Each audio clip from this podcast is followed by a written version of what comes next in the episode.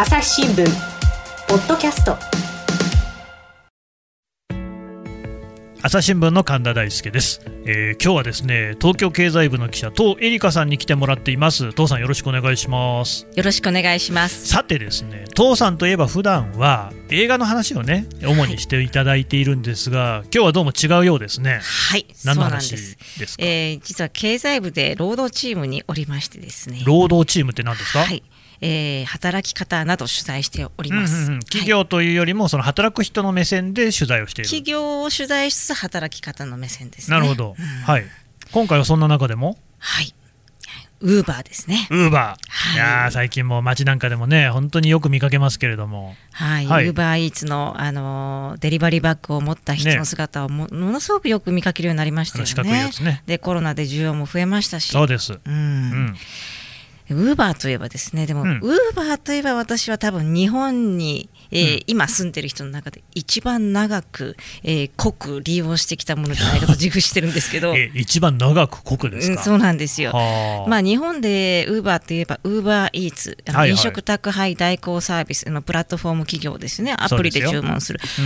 このイメージが強いと思うんですけどもともとウーバーって、まあ、その配車サービスだったんですよね。ああの車をね、はい、あの呼ぶっていう配車のサービス、はい、そうです、ね、アプリで、えー、車を呼ぶ、タクシーではないっていう形ですよね。うん。うん、タクシーではない、はい。で私、この間、ウーバーを一番最初に使い始めたのいつだろうかと、ウーバーの領収書のメールがをずずっと見たらですね、はあ、2012年3月なんですね。2012年もう8年前、はい、ずいぶん前ですね。すね。もうあのアメリカでサービスを開始して間もない頃ですね、ちょうど私、ロサンゼルス支局にいたんですけど、はいはいはい、まあ、ご存知、アメリカって車大国で、もちろん車を、で自分で運気を取って、ぐるぐる全米を運転しなきゃいけないんですけど、うん、やっぱりあの出先とかね、はあ、タクシーを呼びたいって時もある、そんな時タクシーは来ないっていうのは、まあ、当時も、まあ、アメリカあるあるですよね。来ませんか。で、はあ、来ないですね。であの来ないのとなかなか電話しても連、うん、あの電話がもうつながらないし、で来たらしいってってことで、うんうん、アパート一生懸命降りていくともういないみたいなね、うん、えー、で連絡するとなかなか降りてこなかったから帰ったってそんなんあるかみたいな。いやいや商売っけないっすね。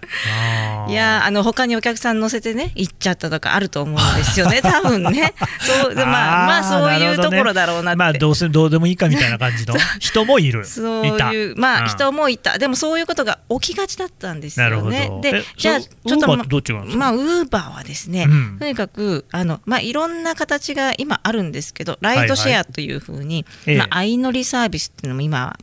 相乗り、まあ、あの奨励してワゴン車に若い男女が乗ってくるやつまあ、ワゴン車、まあ、普通の車ですよね。相乗りを知らないですね多分ね父さんね。あのすみません。あそっちごめんなさいね。今真面目に説明をして相乗り知ってますよ。ライドシェア、ね、相乗り知ってますよ、はい。はい、あそうですか。すみませんでした。いやいやいや、はい、でいうことでですね、うん、あのでも始まった当初は本当にハイヤーとかですね、まあ、個人の方が、えハイヤーサービスをやってそのついでにウーバーでもお客さんを見つけられる画期的なサービスでもあったんですよ。その運転手側としても。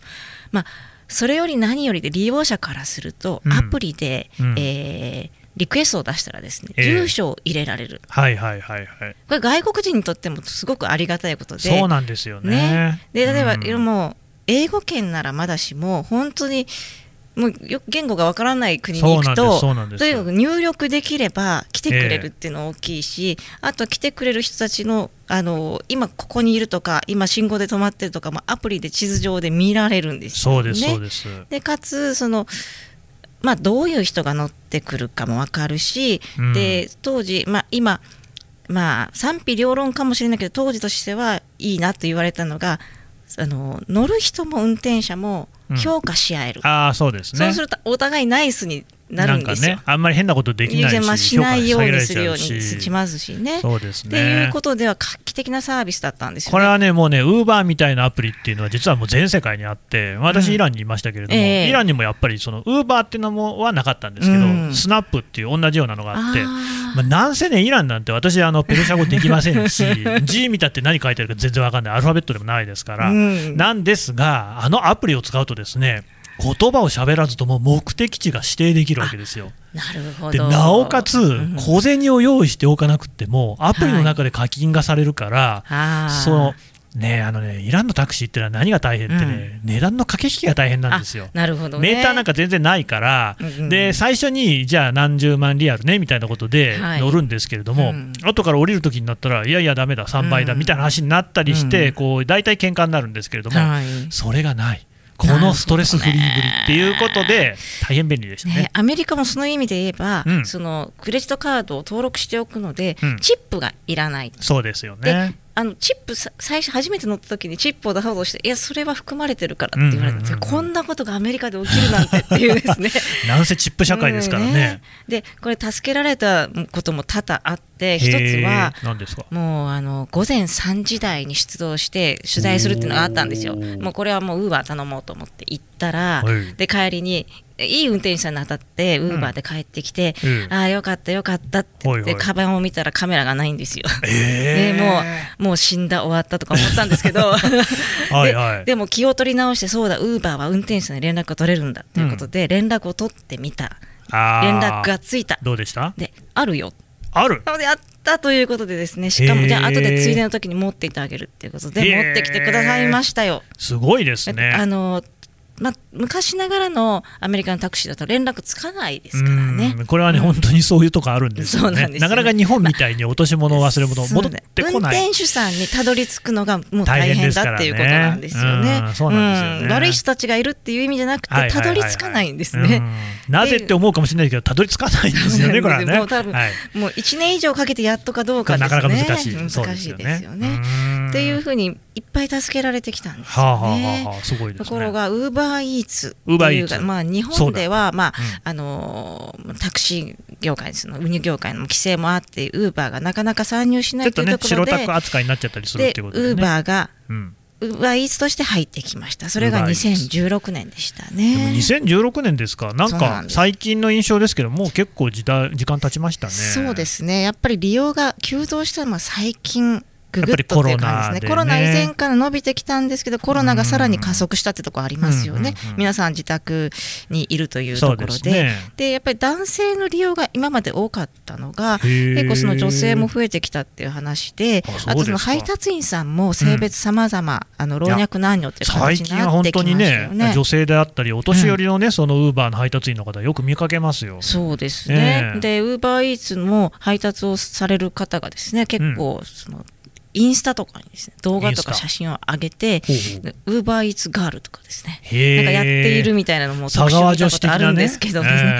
あのまあ、ちょっとあのカバンがおしゃれとかそういうところもあるのかどうかわかんないんですけどただ、うん、あのなぜ始めたのかみたいな話が紹介されてるのを見ると、いやコロナで仕事がなくなってとか収入が減ってとかいう話も、ね、あの出てきてす。るとやっぱりこうウーバーイーツがあるとか、うん、あの言っている状況ではなくて、うん、あのよくよく見れば目につまされる話なんではあるんですよね。うね。というわけで今回はそのウーバーイーツの話を掘り下げるっていうことなんですか？ウーバーイーツ、まあ、うん、あの利用者の方からすると、ウーバーイーツ、出前館っていうのが、割とデリバリーとしてはね、ねアプリでの注文ということでは、あのまあ、一般的だことが多かったと思います、ね、特に都市部を中心に、ね、コマーシャルなんかもよくやってますからね。ところがですね、今年に入ってですね、うん、続々と外資国内勢と進出してるんですよ。特に今年ですよね。どんなのあるんですか？まず2020年3月、今年3月ですね、はいはい、ウォルトっていうですねフィンランド初の、えー、飲食宅配代行サービスが、はい、まず広島から上陸して札幌、仙台と来て、えー、この秋、東京にもやってきました。あそうなんですか。そうなんですよ。なるほど。で4月にはですね、うん、 menu ってこれあの見たことありますよね。それは見たことありますね。もともとですね、まあテイクアウトで始まったんですけど、はい、 menu が4月にデリバリーも本格開始っていう形ですね。もともとはレストランの料理をテイクアウトするサービスだった。テイクアウトのイメージ強い人も多いと思います。取りに行かなきゃいけなかったものがもうデリバリーですね。もう個人事業主の配達員さんが、あの配達するような仕組みをも取ってるんですね。なるほど。はい。はい、そして6月にはディディフード、あの中国の DiDi ですね、ね。これこそ Uber と同じで、もともとは配車サービスで車で始まったんですが、ディディフード、はい、フードデリバリーも始めてます、これ、大阪から本格参入してますね。そして8月にはチョンピー。チョンピこれはですねい国内のベンチャーなんですけど東京渋谷でまず本格開始っていうことですね。はい。渋谷から始めたいところは多いんですね。やっぱりお店も多いですし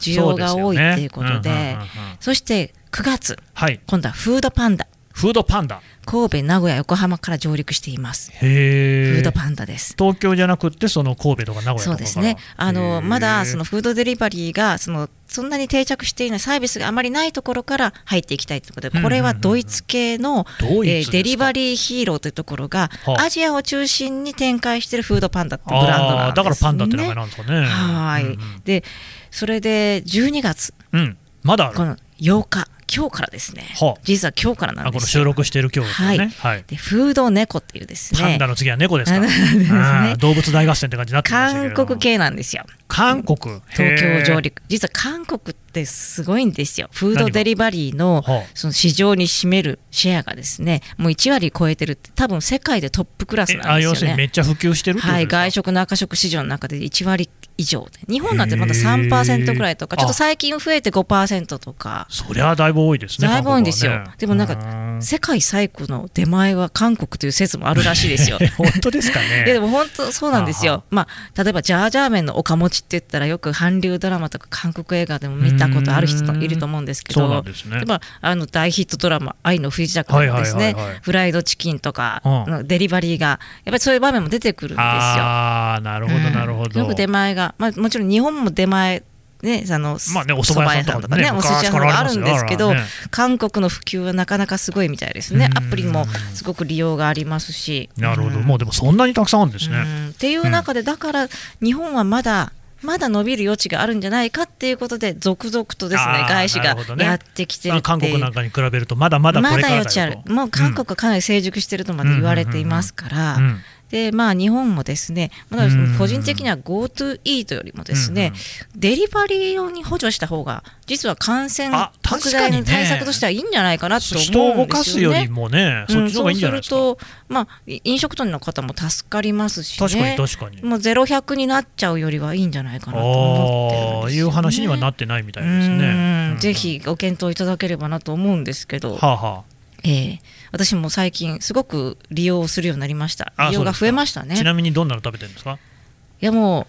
うもうとにかくですねあ。のしょっちゅう飲食店の登録店が増えてるのであんま一定せずに、うんうん、あこんなお店も始めたんだっていう形で、うん、あの楽しめるんですね。昔はやっぱ登録店が少なかったと思います、ね、今よりも。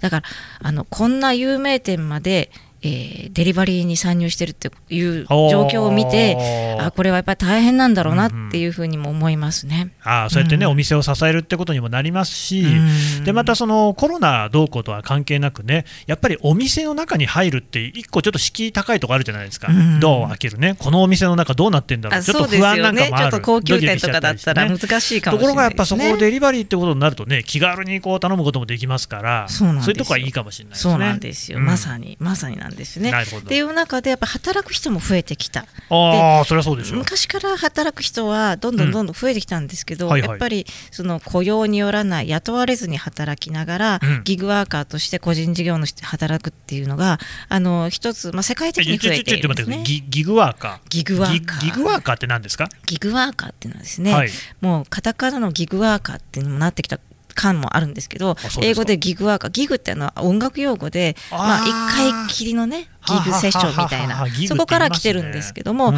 あの要は請負ですね仕事。例えば私たちみたいに社員だと、もうそのまあ、何でも仕事をやります。言われたら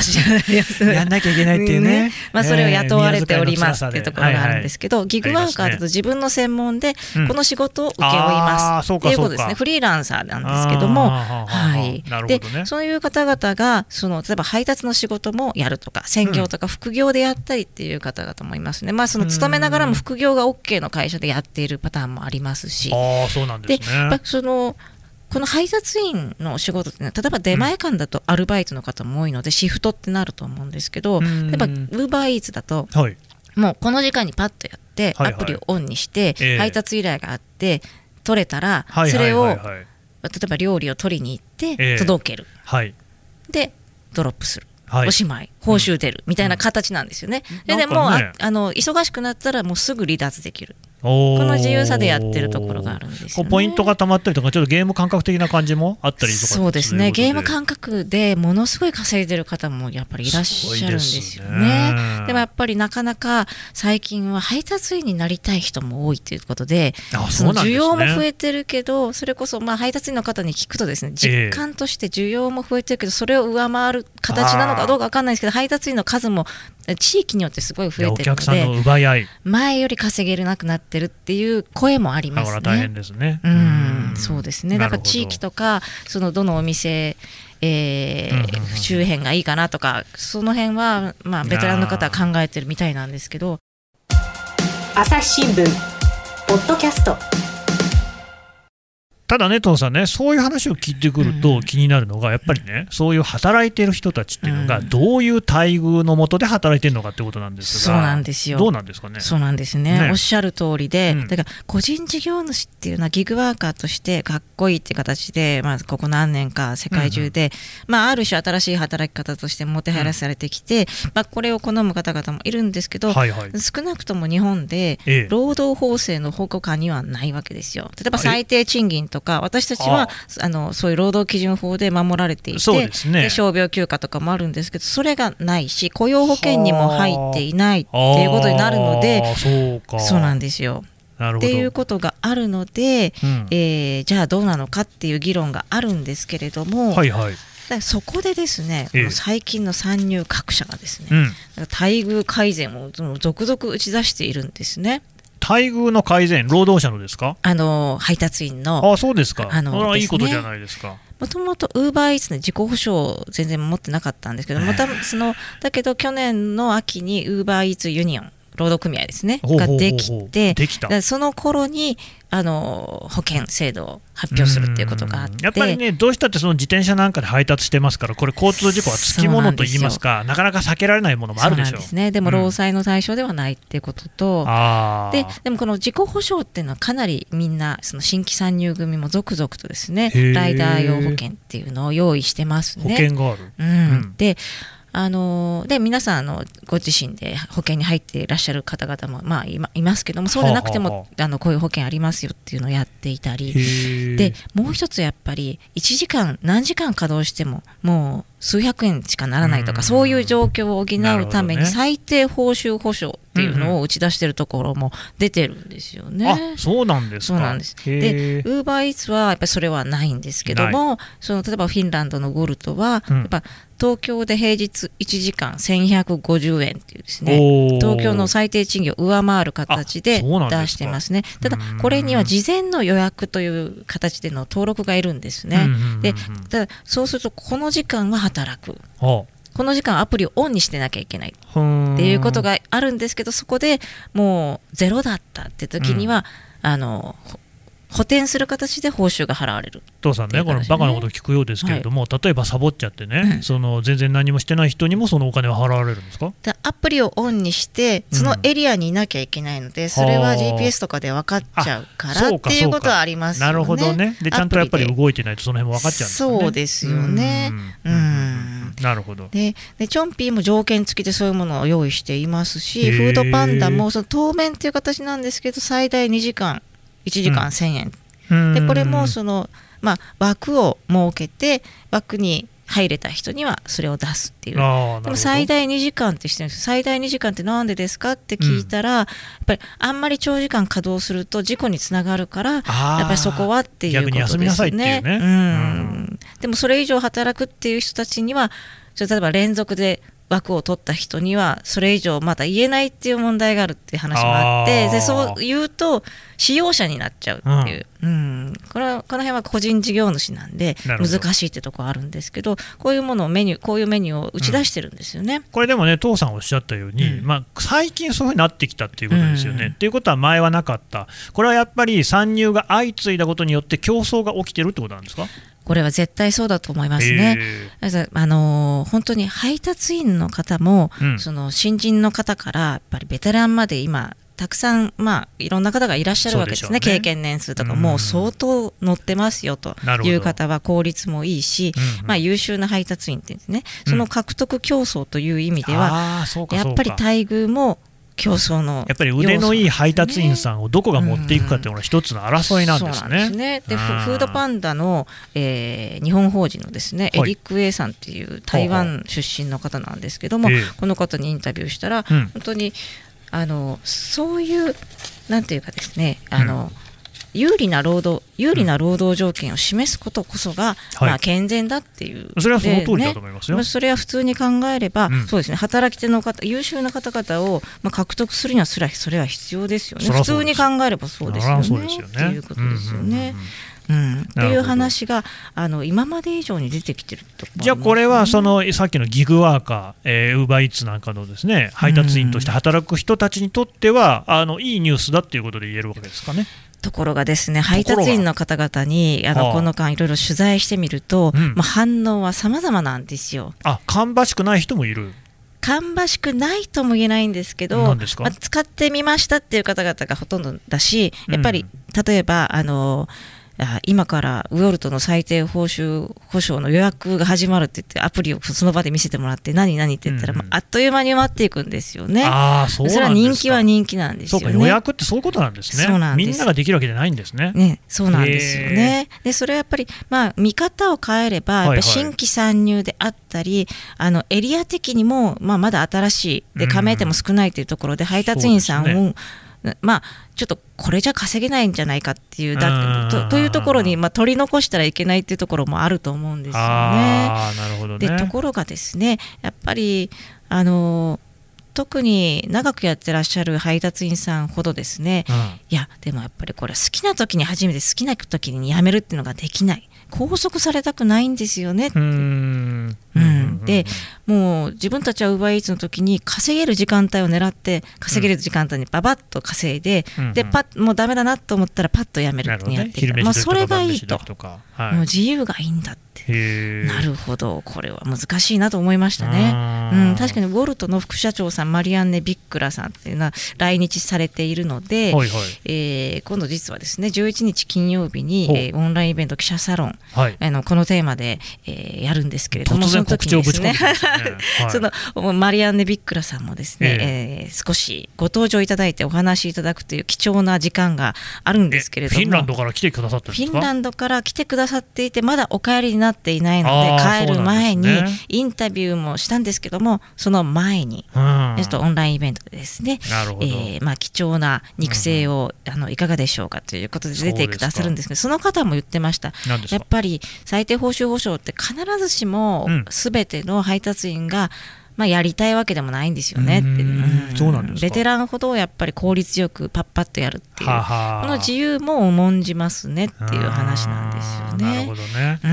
ん。でもそこでやっぱり考えざるを得ないのは、うん、あの先日ですねカリフォルニア州でアメリカの。はい、はい、ウーバーと、うん。同業のリフトとかですね、はいはい、そういう、まあ、特にあの車サービスでの,、まあ、あの同業者ええ、が提起した住民投票があったですね。住民投票？はい、うん、これがもう大物議を醸したんですね。大物議？はい、実はまあ11月のですね、まあアメリカ大統領選も世界は大統領選に視線を注いでいる中、はい、同日にですねカリフォルニア州では住民投票、やっぱ投票もやるんで住民投票もやるんですよ。ああ、一緒にやるんです、ね、中間選挙とか大統領選の時に住民投票やるんです。はいはい、例えば同性婚の是非とかですね、大麻、ね、の合法化とかいろいろガーッとあるんですよね。うん、はい、っていう中で。ええ。このギグワーカーの働き方っていうのもやったんですよ。でこれは何かというとですねカリフォルニア州がですね、はい、ものすごくもう、あのー、地目を集める州法を成立させたんですね。今年の1月施行になったんですけどこのギグワーカーをですね、うん、雇用労働者と同じ待遇にせよと。だからその最低賃金とかその傷病休暇とか有給休暇とか全部出せと。ああ、うん、そうですか。で結局ウーバー側はいやいや個人事業主ですよ。うん、そんなあの使用者と関係ないですよって言っても、うんうん、料金設定とか全部ウーバーが決めているわけだし、ね、その指揮監督官に完全にないと言えるのかなるほどなるほどっていうのがもうずっと議論されていて結局もうカリフォルニアでもですねウーバーとリフトを掛け持ちして、ええ、なんか結局駐車場でずっとアプリをオンにして待ってるとかですねアプリに振り回されてる運転手さんっても増えてるんですよね。で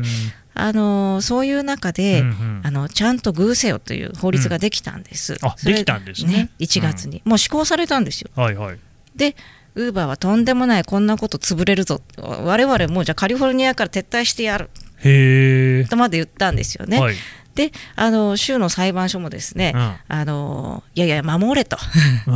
守れて、ね、何度ももう控訴審でも判決出たんですよ、ね、もう労働者ですと、うん、あ雇用労働者ですと、うんうんうんうん、でも住民投票を、に向けてですね巨額のキャンペーンを展開していやいやもうあのギグワーカーあのこの州法から我々のねその、ライドシェア運転手を除外する住民投票を提起した、はい、でキャンペーン貼ったんですよ、はあ、で運転手さんに聞くと、うん。いやまあ確かにあれだなと。撤退されても困るしねみたいな話になっちゃって。これウー。バーイーツじゃなくてあの普通の配車サービスの方のウーバーも含めたね、両方です、ね、アメリカの話ですからね、はい、アメリカももちろん、ウーバーイーツはアメリカで始まっ、ウーバーイーツはまあ、ウーバー、ウーバーテクノロジーズという会社がウーバーライドシェアを始めて、うん、でウーバーイーツも続いて始めて、うん、で日本にも出したっていう形なわけですけども、うんはい、だからウーバーイーツの配達員さんとウーバーの運転手さん、はい、その人たちにもう仕事なくなるぞと、うん、でもコロナで今、アメリカ大変じゃないですか、すもうウーバーもできなくなったら、もう食い上げですっていうことで、うん、というのと、結構キャンペーン、これ大きかったと思うんですよね、自由がなくなるぞと、雇用労働者と同じ扱いになったら自由がなくなるぞ。まあまあまあそういう意見もあるでしょうね。っていうキャンペーンを貼ったんですよ、ウーバー側が。でも本当に自由が本当になくなるんですかねっていうところは結構曖昧で、別に待遇を同じにしたところで自由に働けるかもしれなかったんですよ。これあの壮大に実験を見れたかもしれないんですその前にもう終わっちゃったんですよね。うん、見事ですね、ウーバーの住民投票が。あのまあ、賛成多数で可決されてしまって、ね、賛成多数になったということは？ウーバーの言い分が通ったってことですね。で、州法が骨抜きになるってですね。あということは、その雇用労働者的なものではなくて、まあ、独立した個人事業主みたいな関係ですよ、ということになった。はい、なんだって話ですよね。へそうなんですね。そしたらウーバーの株も回復みたいな感じ、株価も回復みたいな感じになったんですけどね。でもその時もやっぱりいや別にそれを求めてないしっていう人たちもいたのも事実なんですよ。でもこれ難しいです。本当にアメリカ、うん、今日本はもうちょっと自由がいいっていう人たちが多いと思うんですけど、はい、世界的に見ればこういう働き方で、もう生活費を稼いでる人たちも相当増えてるわけですよね。特にアメリカはもう今いろんなものが閉じちゃってるんで、だから自由がいいって人の意見も尊重するしいやいやもうあのあの雇用労働者と扱して扱ってもらってちゃんとしてくれっていう人も、まあ、いるはいるんですよ。うんうん。っていう中でこういう働き方をどう考えるのかっていうのはかなり、えー、難しい話になってきてるなという感じはしますよね。わ、かりました、どうもありがとうございました。朝日新聞。ポッドキャスト。質問ドラえもん。我が家の朝は質問から始まる。ガリレオ・ガリレイが観測した惑星は？どこだろう？身の回りのことや広い世界のことまでいろんな質問が毎朝君のもとへ。土星だって。毎朝のワクワクが未来を開く。朝日新聞はいというわけでですね父さんのお話を伺ってきましたが父さんあのさっきね番組中にもですね、えー、告知がありましたけれどもえっ、ー、と11日ですか？金曜日に、はい、何かイベントがある？はい、はい、えー、オンラインの記者サロンですね。記者サロン、ね、はい、11日午後4時からライブ配信いたします、はい、えー、このウーバーだけじゃない、うん、フード配達員の働き方、えー、先ほどのポッドキャストでもまだまだお話できなかったところをどんどん掘り下げてですね、ちょっとねこれ全部喋っちゃうとね、ね、当日の楽しみなくなっちゃうんで、ね、ここからまたこんなこともあるのかっていう話もいたしますので、ね、あのどんなお話がこの後続くんですかね？このですね、はい、じゃあ難しいですねの先の回をですね、ええ、韓国で見出されたっていうのがあるんですよ。いろいろ海外には参考になる話もあります。で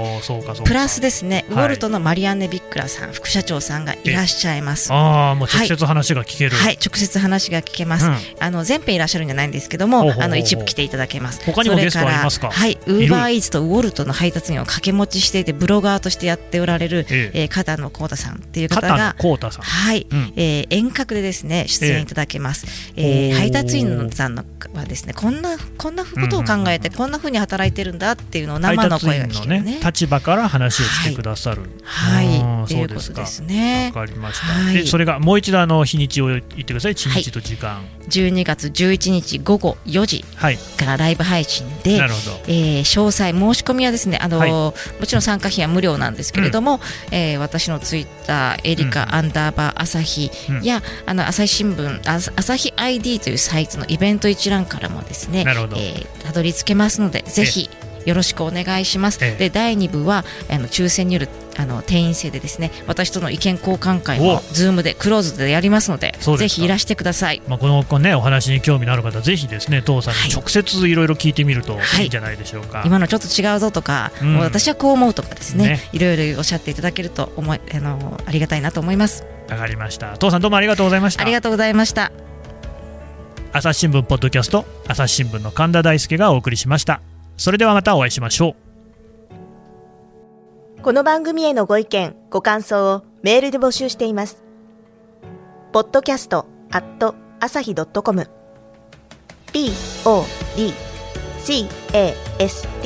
アットマーク朝日 .com までメールでお寄せください。ツイッターでも番組情報を随時紹介しています。